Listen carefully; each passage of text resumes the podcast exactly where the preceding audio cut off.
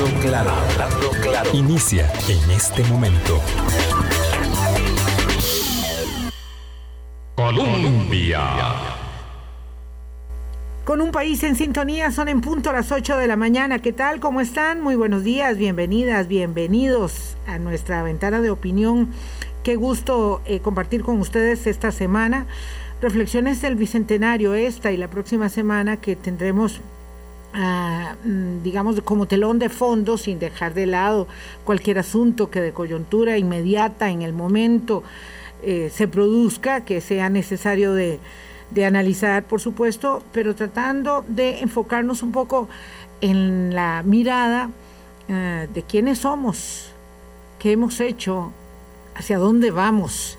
Eh, y no lo digo en términos de una de la inmediatez de una campaña electoral, que, da para todo tipo de elaboraciones, sino eh, obviamente centrada en este, en este bicentenario. Mes de septiembre que empieza con una eh, dotación eh, realmente significativa de vacunas que nos habrán de llevar no solo a completar segundas dosis, sino también a acelerar el proceso de inoculación para las personas que nos faltan aún. Álvaro, ¿qué tal? buenos días, ¿qué tal de fin de semana? Buenos días, Vilma, muy bien el fin de semana, espero que se haya pasado también eh, muy bien. Yo más guardado que, que otra cosa. Eh, guardado que, otra cosa. Le dio mucho miedo la liberación de la restricción de fin de semana. sábado en la tarde y, y, se, y dije, no, no, vamos, vamos para casa eh, de, inmediato, de, mientras esté bien. Pero ese rato que, que salí, mm, bueno, se ven banderas de Costa Rica y, claramente no son por la selección nacional, son por el por, por septiembre. Eh, tal vez no es que todas las casas, pero sí, pues hay una sensación de, de, celebración o de reflexión, ¿verdad? Para este mes, eh, justamente para eso, quiénes somos, eh, qué estamos haciendo con lo que somos, eh, qué significa lo que somos además internacionalmente. Y por eso es muy importante el, el, enfoque que podamos dar hoy con acá nuestro invitado Carlos Murillo y hacia dónde vamos. Somos un país que vivimos de nuestra imagen en turismo, por supuesto, en exportaciones, en, en modelo ambiental, en modelo de manejo sanitario. Entonces, saber dimensionar eso en este momento pues es importante más allá de, si llevamos la bandera en el carro o en la casa eh, lo importante es poder discutirnos sobre la sociedad que, estamos eh, desarrollando y llevarla en el alma en el corazón Medalla de oro el sábado por la mañana. Qué fin de semana, ¿verdad? Qué maravilla de fin de semana, don Carlos Murillo. ¿Usted cómo disfrutó del sábado por la mañana? No sé si estaba despierto tan temprano. Muy buenos días. Gracias, Carlos, por hacer parte de nuestro, hablando claro, tantos años, tantos años y además compartir con nosotros reflexiones del Bicentenario. Eh, gracias, buenos días, Vilma Álvaro, a la radio audiencia. Eh, sin duda fue un sábado, sí, sí estaba levantado. Extrañamente, el viernes me acosté temprano. Sí, porque usted es medio noctámbulo eh, para trabajar, ¿verdad? Sí, yo me quedo. Pero los viernes en la tarde, en la noche, no acostumbro a trabajar, es el rato que no trabajo, pero eh, me, me, acosté temprano y entonces, eso hace que, hace que me despertara temprano, ¿verdad? Mm. Y, y me acordé y sin duda un momento eh, que refleja la capacidad que tenemos eh, los y las costarricenses. Ahora, la otra cosa es que eh, sepamos aprovechar esas capacidades y esas habilidades, eso es otro cosa. Mm. Porque a veces son excepciones. Yo usualmente soy quitado para atribuir a, a, digamos, o sentirme orgulloso, o apropiarme sobre estos logros porque eh, lo de eh, Sherman eh, Whitty, lo de las hermanas Paul, lo de distintos, lo de Franklin Chang en su propio ámbito, digamos, costarricenses que han destacado en lo suyo, han sido, bueno, por mérito propio y es a pesar de muchas circunstancias que como país eh, pues tal vez no, no es que potencie, no es que haya un sistema aquí como, digamos, como, como en Cuba de promoción a los deportistas en atletismo, como en otros países donde el, el, perdón, el, deporte es, es parte de, las políticas públicas de promoción. Aquí es mérito personal, aquí es mérito personal. Ahora, de ahí, yo veo, veo a Vilma diciendo que no me va a contradecir, pero para mí es eh, es de reconocer esos esfuerzos y, recordar que lo hacen por mérito propio. Ese es mi, eh, punto. Sí, porque hay detalles del sistema que a veces generan obstáculos. Y cuando ve uno ese mérito propio, en, el, observatorio, eh, del, desarrollo. de la Universidad de Costa Rica, junto con la Fundación Conrad Adenauer, estamos realizando un, estudio, un, documental sobre el impacto de, eh, de la pandemia en casos específicos de estudiantes. Te digo, hace como dos, uh, tres semanas estuvimos en el Liceo Rural de Abrojo, Montezuma, territorio indígena, y entrevistamos a estudiantes de séptimo y de undécimo, y eh, para ver cuál ha sido eh, el impacto. Mira, y hay casos ahí de estudiantes que uno dice, esta es la persona que está luchando aún con todas las limitaciones, porque a mí me tocó entrevistar a una estudiante de un décimo eh, de, la comunidad eh, indígena y ella, eh, a pesar de las dificultades que tiene, un celular para toda la familia, está pensando cómo ir a la universidad y cómo enfrentar una serie de retos viviendo, para quienes no se ubican, Abrojos Montezuma es una comunidad indígena en, el cantón de Corredores, casi fronterizo con, con Panamá, la comunidad, y cuesta llegar. Pero hay todo un esfuerzo de aprendizaje que en el fondo sigue siendo muy de mérito eh, individual porque no hay una serie de facilidades que uno podría encontrar, por ejemplo, aquí en el área metropolitana. Me gusta, me gusta poner claroscuros en, la, en el matiz de la conversación porque eso nos va llevando por donde queremos entrar. Eh, Sherman Whitty, quiero eh, destacarlo, nos eh, ubica como el séptimo país latinoamericano en medallas en Tokio, en los Paralímpicos de Tokio, gracias a, a que nos dio dos medallas, ¿verdad? Y por supuesto que uno puede señalar que este es el producto de su propio esfuerzo, sobre todo estando, estando en presencia de una persona que tiene toda la condición adversa que tuvo Sherman por su accidente, pero además por su inhabilitación de dos años, de eso para cualquier atleta es demoledor, una eh, de, este, sanción de dos años por, por doping, dumping, eh, además eh, involuntario, pero al fin la sanción había que cumplirla, no había más. Eh, eso es, eso es para matar, eh, para haber matado, digamos, a cualquier otro espíritu, eh, pero no el de él, ¿verdad? No el de la determinación. Y por supuesto que entonces, claro, le doy la razón a Álvaro en el sentido de que, de que no hay ninguna duda de que este es el espíritu, ¿verdad? La determinación férrea de un ser humano que se levanta desde su propia adversidad para construir con sus condiciones físicas, espirituales y emocionales la, clase de victoria que nos concede. Eso se produce en un marco, en un contexto determinado, en un medio que es este país, ¿verdad? Sin demérito de todos los demás atletas paralímpicos, que todos son héroes, que todos son maravillosos, los nuestros y los de otros países, este, este es un poco el marco de referencia.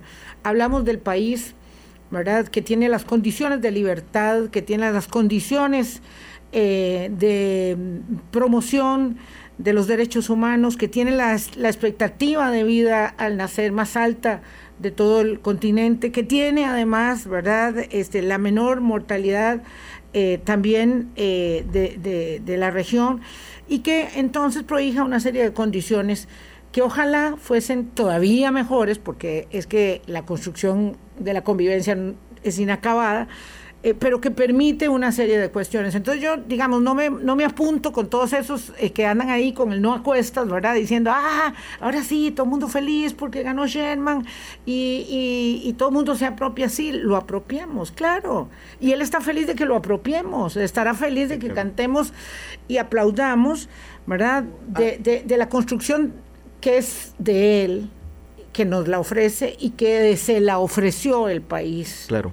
Pero también, eh, si uno revisa, estamos concentrados y es lógico pero hubo muchos atletas paralímpicos que estuvieron dentro de los 10 primeros lugares. Claro, claro, claro. Algunos en quinto, en sexto lugar, eh, frente a potencias mundiales, porque es el otro aspecto quién fue el segundo y el tercer lugar en esos 200 metros. O en el caso de los Olímpicos también, al que estamos viendo hace unas semanas. Viendo ahí a Alemania y a Estados Unidos y el pedazo de... Que, que si uno revisa... Le sacó.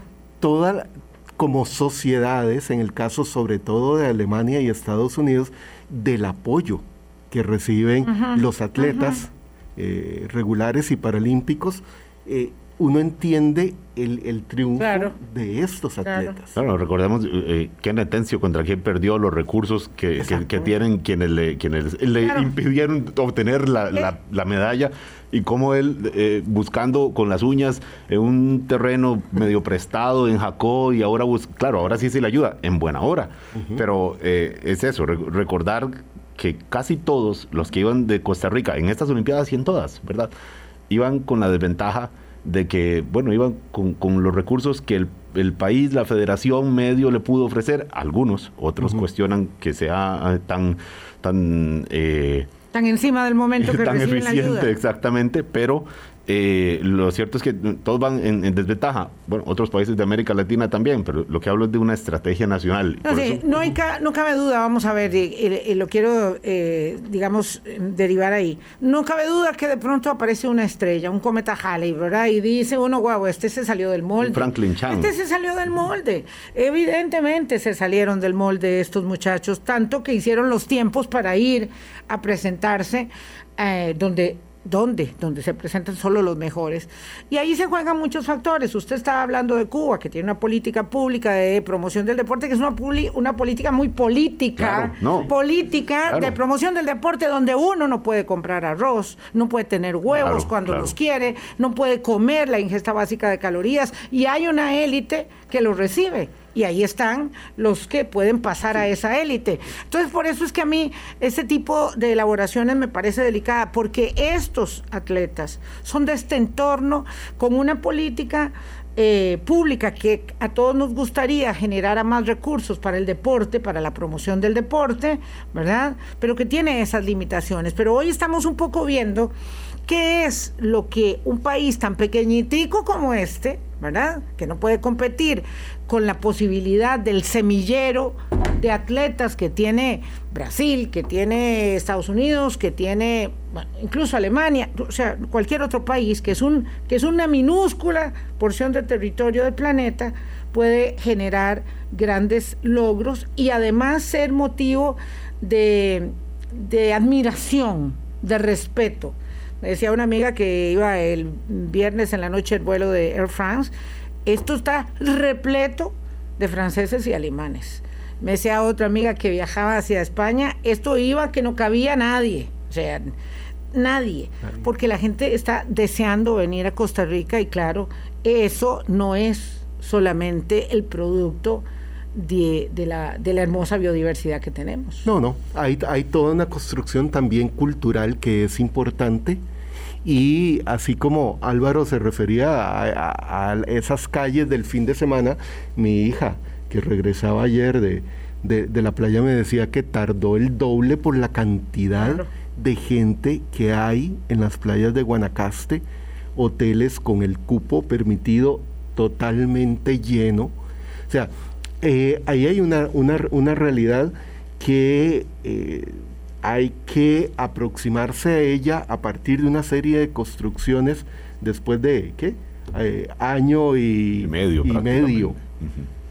y entonces, eh, en un país que ya tenía una situación compleja, entonces, hay muchas áreas en las que hay que analizar cómo estamos avanzando. Claro, claro, yo, creo, que, el, el, deporte es, es, eh, es muestra de cómo las políticas públicas eh, pueden mejorar. Casas pueden mejorar porque no dan los resultados eh, esperado. Sí, sí, es decir, uno tiene, uno tiene claro que una limitación fiscal como la que nosotros enfrentamos, digamos, está una cuestión que es el diseño de la política pública y está la otra que es la sostenibilidad eh, y la posibilidad de generar recursos para sostener esas políticas, ¿verdad? Claro, nosotros hemos privilegiado, gracias a no tener ejército, justamente la educación y la salud pública. La educación está pasando por un momento muy, muy difícil. La salud pública este, tiene, eh, digamos, eh, mucha capacidad, mucha fortaleza institucional y de todo tipo y requiere más recursos porque también vamos quedando muy maltrechos. Mientras pasamos por esta, este aro este, este eh, limitadísimo de pandemia, eh, pero evidentemente digamos hay un, un sustrato de enorme fortaleza. Y ahí es donde lo cierto es que la gente nos admira con, con, mucho, con mucho respeto, ¿verdad? Uno no sale ahí, bueno, uno, digo, el país de uno no sale ahí en la portada de New Yorker, ¿verdad? Este, exaltando la capacidad del sistema sanitario, eh, pues, pues así al azar, ¿no? Es que lo, lo, lo, evalúan, lo analizan y dicen, este, este tiene algo de raro. Y esa construcción de tanto tiempo es, eh, es, es, un motivo de mucho, de mucho reconocimiento sin que signifique para nada decir que maravilloso, ya aquí nos sentamos y nos posamos. ahí, eh, mira, eso, eso es lo sorprendente de este país, y no lo digo por ser costarricense, es que se, hay grandes logros, el sistema de salud, pero cuando uno entra un poquito a analizar ese sistema de salud, encuentra que podríamos estar el doble mejor. ¿Por qué? Ahora, con todo el trabajo que se hace desde el Observatorio del Desarrollo eh, con la pandemia y con otros trabajos de, de, salud que pronto yo espero se podamos publicar los informes, se evidencia que hay problemas en lo que la teoría llama interagenciales, o sea, la coordinación entre departamentos, entre instituciones, porque seguimos en un ámbito mucho de la parte en donde si yo soy el, coordinador de un proyecto es mío.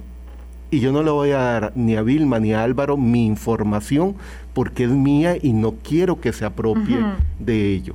Y recuerdo hace ya bastantes años, tal vez unos 15 años, cuando el, el director de la región, en ese momento de Lida o INDER, en la zona de la península de Osa, me muestra todas las áreas eh, y territorios eh, campesinos en esa zona y le digo, pero ¿por qué en San José no, no establecen políticas en este sentido? No, porque esta información es mía.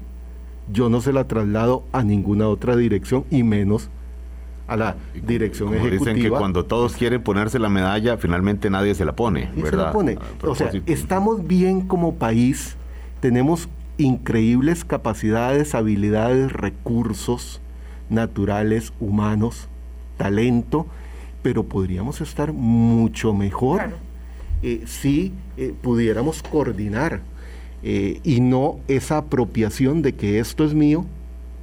Y, ahí podemos hablar del, del fenómeno en este momento de la tendencia a que todos los distritos quieran convertirse en cantones. Que eso en términos de la administración pública genera una serie de retos para el resto del siglo. Vamos a hacer una pausa. 8.18, sí, 8.18, ya venimos con Carlos Murillo. Colombia. Con un país en sintonía, 8.22 minutos de la mañana. Don Carlos Murillo, relacionista internacional, director del Observatorio de Desarrollo, nos acompaña esta mañana en nuestras reflexiones que surgen de las inquietudes que todos tenemos y de la necesidad, evidentemente, de que este punto de inflexión de los 200 años de independencia nos permitan observarnos para mejorar. Siempre esa es la idea. Em, don Carlos, nosotros hemos hablado muchas veces de cuántos, cuántos cambios hemos visto nosotros, nosotros, ¿verdad? Que somos de la, de la, de la generación del 59, este, y, y, cuántos más aquellas personas que tienen muchas más experiencias de vida y cuán acelerados aquellas personas mucho más jóvenes como, como Álvaro, que han, que han visto y veremos y seguiremos viendo. El mundo ha cambiado eh, mucho y estamos en un momento, en un punto de inflexión. Las democracias están muy agitadas. Nosotros también estamos pasando por un momento difícil eh, pero nuestras, mm, digamos, eh, nuestras conquistas institucionales todavía están, digamos, a prueba, están fuertes. ¿Cómo nos ven? Mira, el, efectivamente el mundo está en un cambio tan profundo eh, que hace siglos, desde el siglo XVII, no se, no se aprecia. Quizás porque estamos en, ese, en esa coyuntura, es, difícil ver todo el, mm. panorama.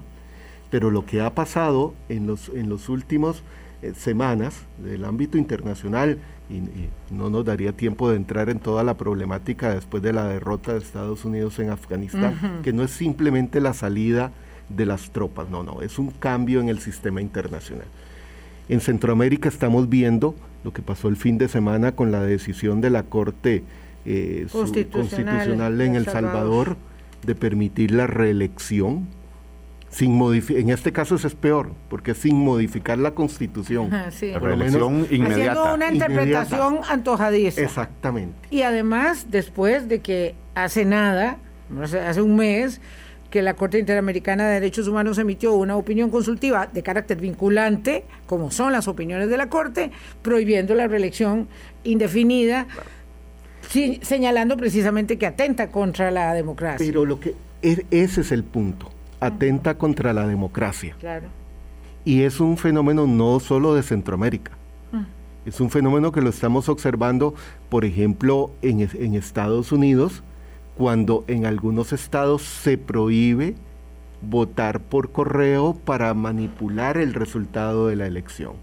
Cuando vemos lo que está pasando en la mayoría de, los países europeos en términos de democracia, o lo que pasa en, Brasil. Entonces, la democracia está bajo un ataque, eh, está desde mi perspectiva en una crisis profunda que tal vez aquí no la observamos por algo que decías, Vilma.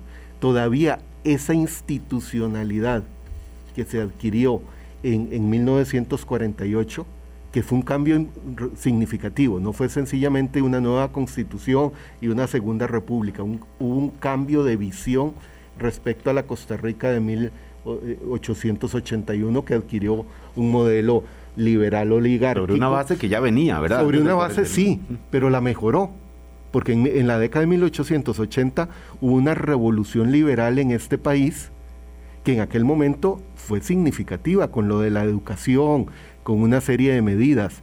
Después hubo cambios importantes, pero el, otro gran cambio fue 1948, más allá de lo de la guerra civil, por el cambio de modelo. Un modelo hoy agotado, totalmente agotado, pero, pero que todavía genera, eso es como, como un, cafetal al que ya, digamos, poco se le invierte, pero todavía genera cosecha de, la inversión de, tiempo atrás. De tiempo atrás. Y que todavía se le reconoce afuera, don Carlos. Eh, de alguna forma me parece que lo, lo que preguntaba Vilma, porque todavía Costa Rica genera admiración y todavía mucha gente que quiere huir de sus países escoge huir hacia Costa Rica y, aquí que sepamos nadie sale huyendo. Hay, gente que emigra para buscar mejores oportunidades, pero nadie sale como único recurso, eh, para sobrevivir. Nosotros no exportamos gente, que es una, un término muy doloroso. No, eh, hay efectivamente, como, Álvaro indica, eh, costarricenses que migran, que migran por, por distintas razones, pero en búsqueda de condiciones mejores, no porque tengan que huir del país.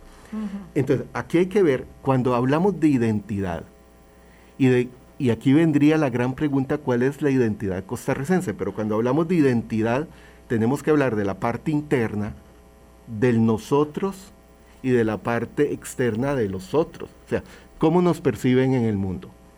A pesar de que hemos dejado, eh, superamos la época de oro de la política exterior últimamente no hay política exterior en este país. Eh, eh, excepto en comercio exterior, por una cuestión... ¿Cuál fue la época de oro de la política exterior costarricense? Para sí? Porque eso fue más de una década. Eh, sí, claro, fueron en realidad más, más, de dos décadas. O sea, el, centro lo, lo, establece Gonzalo Facio con su famosa frase de nuestra voz en el mundo. La decisión, ahora nos parece eh, insignificante, pero la decisión en 1973 de traer a la embajada soviética a Costa Rica en plena Guerra Fría demostraba la autoridad que tenía Costa Rica en el ámbito internacional, una, voz en el mundo. Eh, viene la década de 1980, que también tuvo una política exterior muy, muy activa y que se extiende un poco más a la década de 1990. Pero en esta década, en la mayor parte, perdón, de la década pasada, eh, o sea, la de 2010, comienza a deteriorarse la política exterior y llega al extremo de lo que tenemos en este momento. Sin embargo, como decía Álvaro, el asunto es que todavía ese capital político de Costa Rica sigue pesando en el mundo. Que no hemos sabido aprovecharlo, es la verdad, pero sigue, seguimos teniendo una voz cada vez más débil, pero una voz al fin y al cabo. Ahora, ese, debilitamiento, quiero entender esto, Carlos, el debilitamiento de la voz de Costa Rica eh, no es un poco el debilitamiento que genera la fragmentación de las alianzas eh, multilaterales, multipartidarias, eh, perdón, multipaíses, no, no solamente el debilitamiento de los organismos multilaterales, sino el resquebrajamiento que se produce a lo interno, es decir, la desunión de los países de Centroamérica, la desaparición de los foros como el Grupo de Río eh, y otros en América Latina, eh, para hablar solo de nuestro continente. ¿Eso tiene alguna relación también? ¿Cómo es que eso se ve tan desdibujado hoy?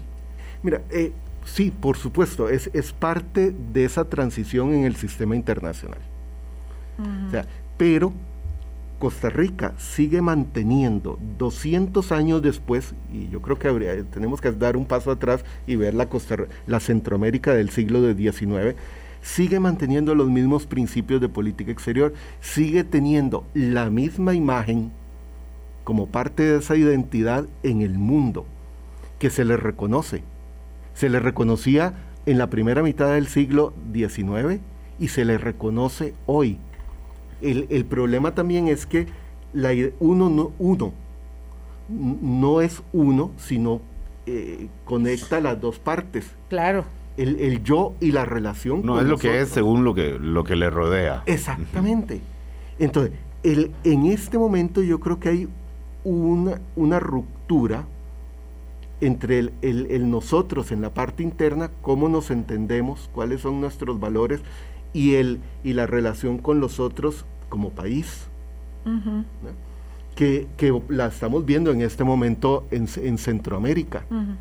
Y la semana pasada eh, conversaba con un especialista uruguayo en materia de política exterior y me decían, pero ¿cuál es el rol de Costa Rica en este momento en Centroamérica? En una Centroamérica en crisis. Y le digo, mire, en el fondo, el mismo rol que tenía Costa Rica en 1821 integrado.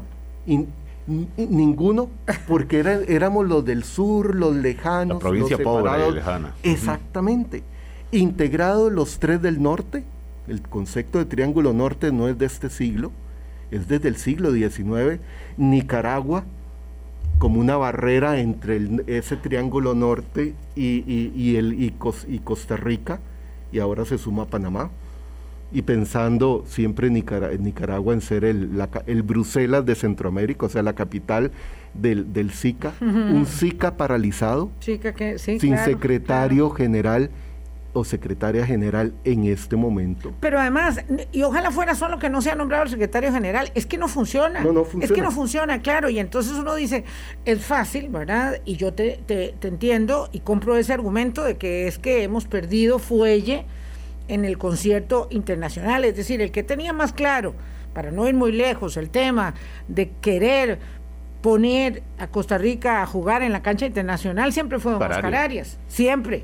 Y ahí tuvimos política exterior. Un muy personalista. bueno, pero, pero, vamos a ver, pero, pero no, no, no, yo no diría personalista, yo decía, yo diría visionario, porque, porque con la, con la administración de Arias, nosotros eh, tomamos el duro paso de establecer las relaciones con China, lo que implicó el sacrificio de las relaciones con nuestro aliado amigo de tantos años que era Taiwán, pero además tomamos la decisión, digamos, de afirmar la, la, la, la, capital eh, este, de, de Israel en, en, en, Tel Aviv, en Tel Aviv, ¿verdad? Que era un asunto grueso. Sí, se tomaron decisiones de política internacional. Y relaciones eh, diplomáticas con Cuba. Y, claro, este, digamos de alto vuelo, de alto, eh, creo que las de Cuba ya estaban, pero, pero bueno, pero en todo no caso. se restablecieron durante el, periodo, el segundo periodo de Oscar Arias. Sí, estaban a, a nivel de encargados. Este, bueno, pero lo cierto entonces decía, este,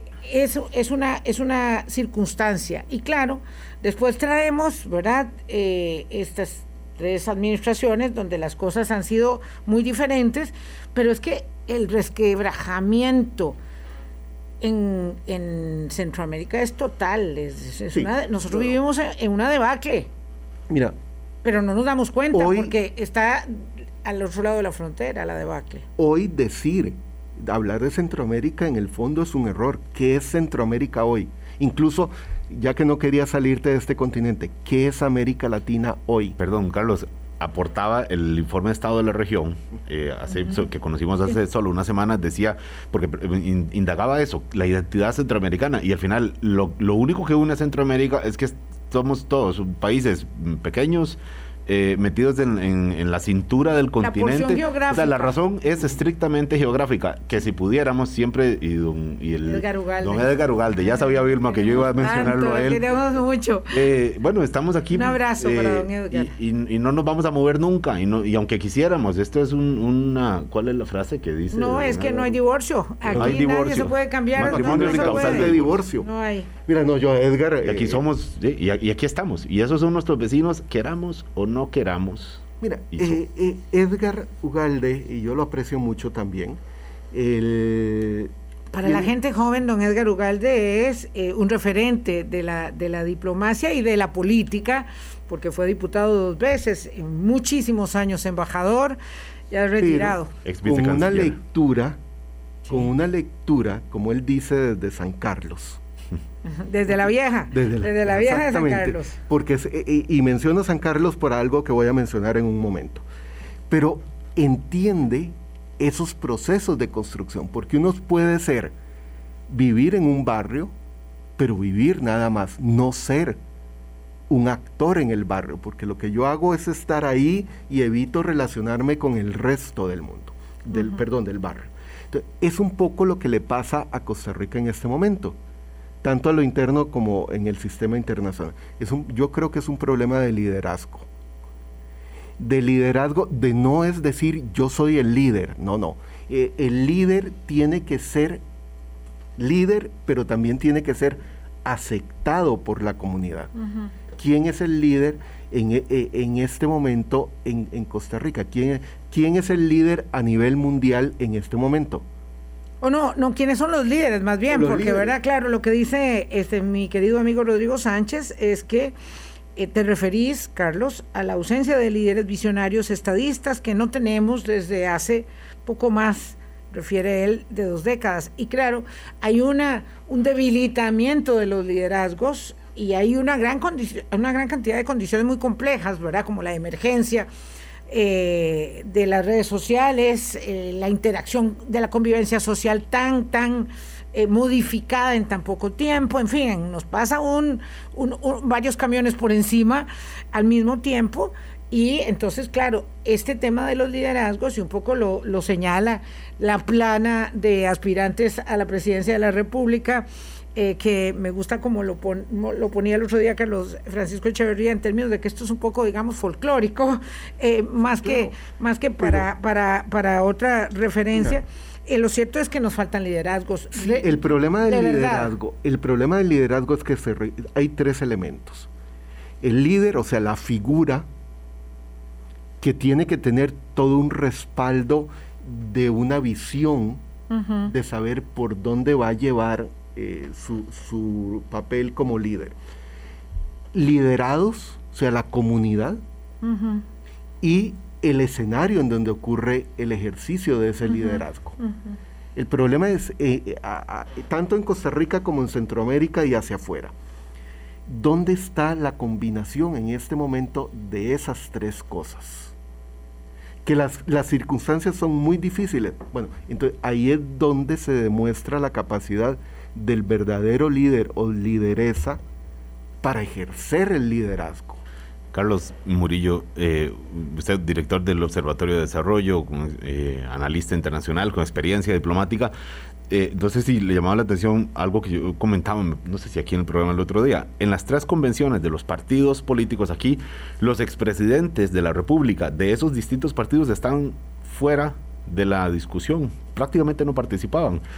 Eh, de Luis Guillermo Solís en el PAC y Otón Solís como fundador, eh, por allá metidos, en el PUSC, eh, Miguel Ángel Rodríguez, Rafael Ángel Calderón, en Liberación Nacional, un poquito Doña Laura en la convención. partido, bueno, ese es el asunto, pero, claro. Claro, por eso, pero ejerció la presidencia. Doña Laura sí un poquito más metida. pero un poquito, don Oscar Arias, con todo y lo referente internacional que es y, dentro, y, la, y la influencia que puede tener en el partido, también metido en su casa. Entonces es, hay como una idea de, de cancelar liderazgos, que buenos o malos, criticables o no, digo, han sido jefes de Estado y, de alguna forma se han dicho, bueno, usted ya no. Muy interesante esto que dice Álvaro, porque claro, también responde a ese momento, digamos, de eh, agriamiento de la, de, de la convivencia social, porque si don Oscar Arias dice A, este, probablemente el candidato diría mejor no me ayude. Y si lo dice Luis Guillermo Solís pasa lo mismo. Es decir, hay alguien como que está por encima del bien y del mal, fue don, Abel Pacheco, que le dio la, adhesión a, ¿cómo se llama? A, Muñoz. ¿Verdad? O sea, este, no le ayudó mucho, tampoco, no podía. Este, lo cierto es que de verdad este, este es, un conjunto de cosas. Uno puede decir, ah, que el problema son los líderes, pero los líderes con todo lo demás. Es exactamente, es que están mencionando el escenario en el que ocurre el liderazgo. ¿Cuál es el escenario de la democracia costarricense? Para no ir a la situación caótica de Centroamérica, en donde lo que estamos viendo es eh, lo que se ha llamado en eh, sistemas electorales autoritarios, o sea, dictaduras construidas a través de elecciones.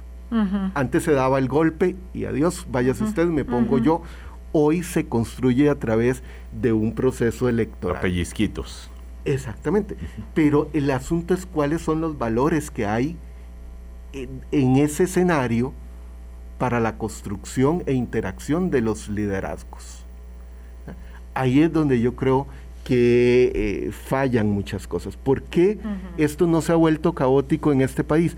Por lo que ya hemos dicho, porque todavía tenemos un acervo de, capital político desde 1948 y, y, las décadas siguientes que todavía nos da como para agotar un poco más y raspar la olla. El asunto es hasta dónde vamos a llegar. Y que debería servirnos como sustrato para encontrar las respuestas a los problemas de ahora, que son muy diferentes a los que había hace 70 años. Vamos a la última pausa, perdón, Carlos Murillo, 8.41 de la mañana. Colombia. Con un país en sintonía, 8.42 minutos de la mañana. Esta tarde empieza el Año Nuevo Judío y quería saludar a todos los eh, amigos, amigas eh, que, han enriquecido, por supuesto, y además son ticos de de cabo a rabo, este, nuestra identidad. Eh, muchos de ellos vinieron aquí, así, eh, sus, abuelos, ¿verdad? Más bien sus abuelos, eh, y, apropiaron esta tierra como la suya y la es. Así que bueno, feliz Ana Tobá, porque empieza en la tarde, este es el año 5781, ¿verdad? para, para los judíos. Empieza en la tarde y seguirá 48 horas hasta el miércoles, así que feliz Sana Tobá para toda la comunidad judía eh, y nos congratulamos con esa celebración tan hermosa. Y en un momento coyuntural para Israel, por su ubicación geográfica y por las relaciones diplomáticas que está estableciendo con países árabes, o sea que es parte de esta dinámica global eh, que eh, está cambiando el mundo. Está cambiando tanto y ojalá que, que haga eh, que mejore la convivencia, porque siempre vivimos en ese, en ese borde, ¿verdad?, de la amenaza. cuando éramos nosotros jóvenes, Carlos, la amenaza siempre era la del botón nuclear. Ahora hay un montón de botones más. Viene un libro, yo no creo que lo publiquen este año, probablemente el próximo año, sobre cómo se fueron construyendo desde 1986 hasta el 2001 los atentados de Nueva York. Ah, hay un eh, trabajo de un equipo de investigación en Estados Unidos que revisaron 96 documentos, mm, desde libros, cartas, eh, audios, mm, videos.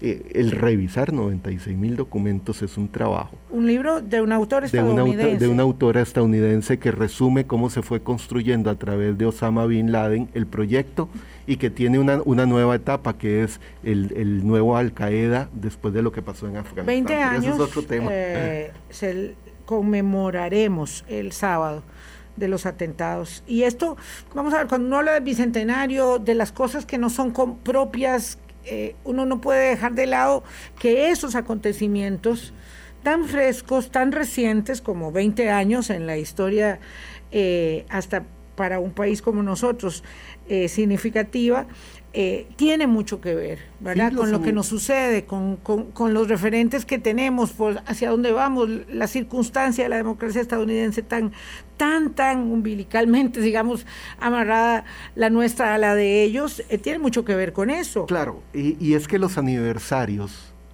eh, Vilma lo decía, ambos somos modelo 59 y es un modelo exclusivo a nivel internacional. ah, no, aquí Álvaro está haciendo una cara de que estaban creyéndose. Un modelillo muy nuevo. Sí, sí. Un modelillo muy reciente. 1959 en, en, las relaciones internacionales fue un año significativo. Bueno, pero vamos a ver, si estamos hablando del bicentenario, desde 1821 hasta el 2021, ¿cuál es la referencia? Mira, el, el punto es que 1821 fue un momento en el mundo eh, aunque aquí nos parece accidental, eh, en cómo se estaban construyendo las relaciones internacionales en ese momento, en una corona española en decadencia, en ese momento, en qué era Centroamérica y cómo se percibía Centroamérica en, ese, en esa coyuntura. Ahora, en el fondo, y aquí habría que hacer todo un análisis histórico, es qué tipo de independencia hubo en 1821 que en realidad fue no fue un cambio de estructura de poder, ni de, ni de marco institucional. Por eso es que los países centroamericanos, en gran medida, con excepción de Costa Rica, no construyeron Estado, no construyeron un marco institucional político, territorial, administrativo. ¿Por qué? Porque siguieron viviendo de alguna forma como en la época colonial. Ya siguieron con la época colonial, nada más que lo que ya no era un eh, no, había un gobernador, sino que cambió eh, la, la, cabeza del ejecutivo, pero en el fondo no hubo en Centroamérica una ruptura con las estructuras de poder de la corona española. y, y, según los registros, el gobernador de Costa Rica en ese momento ni siquiera entendía qué estaba pasando. ¿verdad? El gobernador español en Costa Rica. Entonces, ¿cuánto tardamos para constituir república? O sea, ahí hubo un problema de construcción. Esto está muy bueno porque además deben seguir Libertad al Amanecer todos los días, capítulos en la edición matutina de Colombia, luego se, se retransmite en la siguiente edición, eh, porque además sí hay muchos claroscuros en la construcción de la, de la circunstancias y de la identidad, que evidentemente es un proceso eh, inacabado, muy enriquecedor, con, con, con, circunstancias muy difíciles, con desentendimientos, con desencuentros que nos dan pena, que nos dan vergüenza, ¿verdad? Porque hay eso también en la historia y no se puede uno, me acuerdo de don Beto Cañas, ¿verdad? Apiar el, el retrato de, Federico Tinoco porque no le gusta lo que pasó en esa época, ¿verdad? como nos da vergüenza que haber matado como, como, como se fusiló a Juanito, claro, todo eso es, es, es parte de él. Entonces, 100 años después, 1921, que a veces pasa desapercibido. ¿Cuál era la Costa Rica de 1921? ¿Cuál era el proyecto político de ese momento? con algunos líderes apenas saliendo de la primera guerra mundial en el mundo. exactamente y de la y de una gran pandemia. Sí la de la fiebre española mal llamada fiebre española. Ok. Entonces pero ahí hay otro cambio significativo en la Costa Rica de, de 1921 ¿Por qué Carlos porque mira, estaban líderes como eh, González Víquez, estaba comenzando a construir su liderazgo eh, Ricardo Jiménez. Mm. entonces, y había un cambio en el mundo significativo. Es que no podemos quedarnos en Costa Rica. Así como mencioné que en 1821 había un cambio en el mundo, sobre todo la decadencia de la corona española, el mayor imperio territorial a nivel mundial, 1921 viene saliendo de la Guerra Fría, comienza un, proceso de construcción de un nuevo orden internacional con la Sociedad de Naciones que fracasó y que lleva de, inmediato casi a la, Segunda Guerra Mundial. Pero de donde surge, digamos, la arquitectura de todo el nuevo orden internacional. Nuevo orden internacional. eso hace pensar que en este momento, si hay un cambio profundo en el orden internacional, 2021 eh, debe ser un punto, como lo decía Vilma, de inflexión. Ahora, uno puede más o menos decir qué, va a ocurrir de aquí en adelante, pero en el fondo esa no es la pregunta relevante, es cómo vamos como sociedad a enfrentar este próximo siglo de, de Estado de Costa Rica. Claro, pero don Carlos Murillo, siempre se dice que el principal factor de los cambios son las crisis.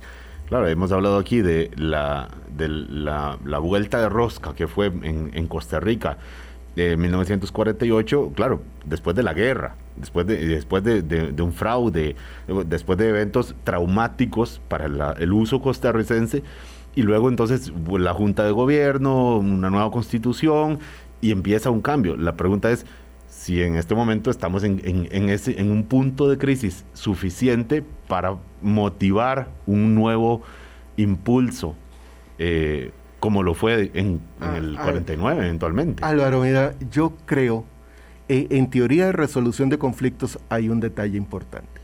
A veces hay que dejar que las partes eh, sigan las tensiones un poco más para que aprendan antes de buscar la solución final. Yo creo que todavía nos falta un poco más de eh, profundizar la crisis para tomar conciencia como sociedad. Claro, porque todavía estamos disfrutando el bono que teníamos. Claro, que sí. Pero es, que, como internacionalmente lo tenemos, localmente también. Yo, insisto en un punto importante.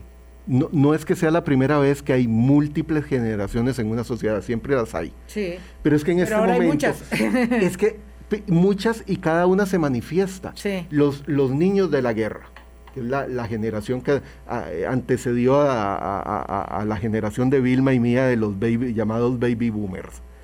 Y, así siguen una serie de generaciones que tienen su propia construcción de identidad y que tienen su visión de cuál es la Costa Rica que quieren. Ahora, ¿qué es lo que estamos haciendo en, este, en esta administración, Alvarado? Es formular políticas públicas a 2050 ¿Cuál es el y eso nos ha costado mucho hacerlo. Mucho hacerlo, pero hay un problema. Sí. Es, no podemos construir políticas al 2050 o al 2060 si no hay un modelo, una estrategia de desarrollo integral. Porque entonces vamos a seguir poniendo a un buey que jala muy bien, y el otro que va ahí. Sí, yo, yo, creo que tal vez un ejemplo de lo que estás diciendo es la descarbonización, ¿verdad? Que es una que es una meta amplia, una mira de largo alcance. ¿Por qué? Porque en el 2021 debemos tener claro que nuestros problemas tienen que ver con las migraciones, porque es un problema del siglo y ahí estamos nosotros el otro día con eh, el ministro de Seguridad un poco acercándonos a esa realidad que nos cuesta dimensionar, pero tiene que ver con el cambio climático y tiene que ver con el cambio radical del aparato productivo del mundo y la necesidad de mejorar la educación, ¿verdad? Eso no vamos a cansarnos de decirlo.